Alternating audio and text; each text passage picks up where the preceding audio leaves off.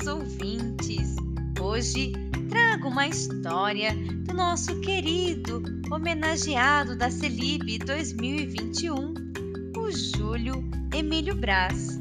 Este importante escritor de literatura infantil e juvenil que começou sua carreira aos 21 anos. Em suas obras, Júlio conta histórias emocionantes de pessoas e animais que vivem algum problema social. E assim, ele leva o leitor a se colocar no lugar do outro, tentando dessa forma que seus leitores transformem o mundo à sua volta para melhor. Vamos agora conhecer a história Feliz Natal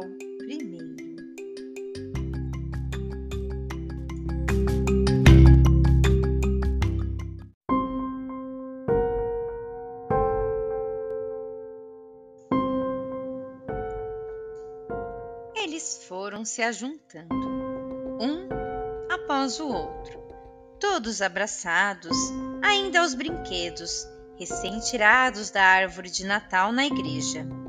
Uns rostinhos brancos, outros negros, todos amedrontados, ainda se viraram e olharam para trás.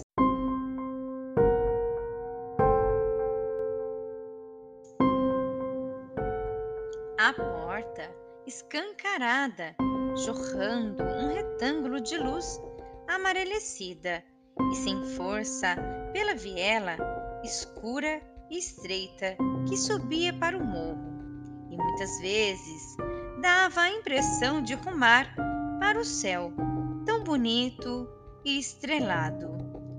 Este chorava e tentava esconder as lágrimas.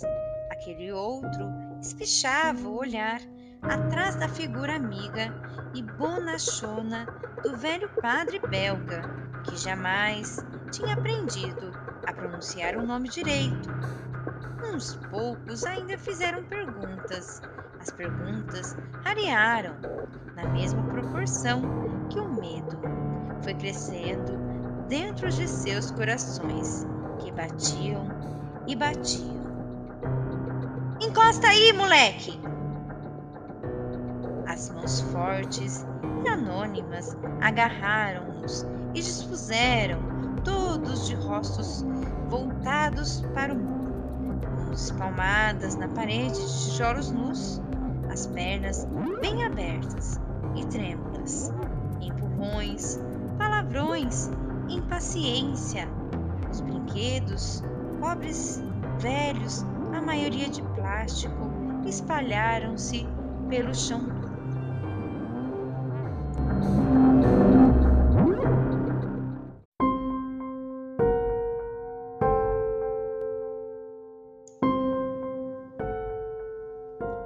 restos de um Natal de poucos recursos e felicidade limitada.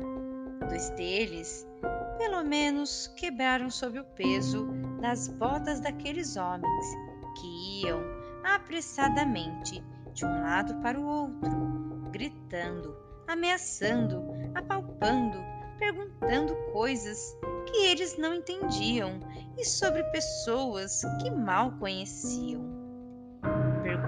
Perguntas sem respostas, raiva aumentando, ameaças maiores e a cada vez mais terríveis. Apavorados, muitos daqueles rostinhos assustados procuraram as estrelas no céu com seus olhinhos marejados de lágrimas, procurando ver Deus. Sabe lá, apenas olharam, enquanto aqueles segundos intermináveis iam se eternizando.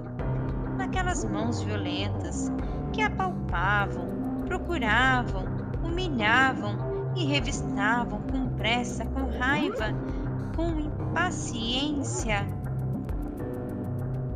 Finalmente, o sargento, que comandava os policiais, gritou algo.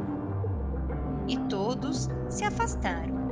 As crianças, ainda com os rostos enterrados na parede fria, uma delas choramingando e apertando um velho urso de pelúcia, de um olho só, contra o peito.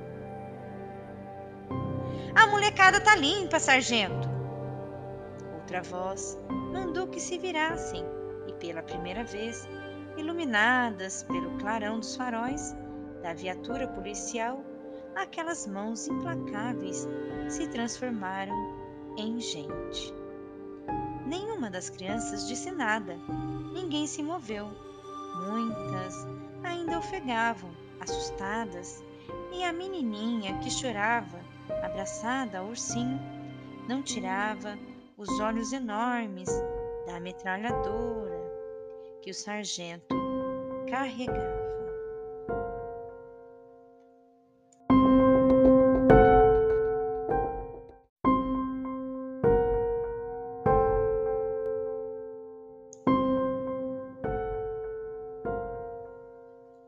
Os policiais embarcaram rapidamente na viatura.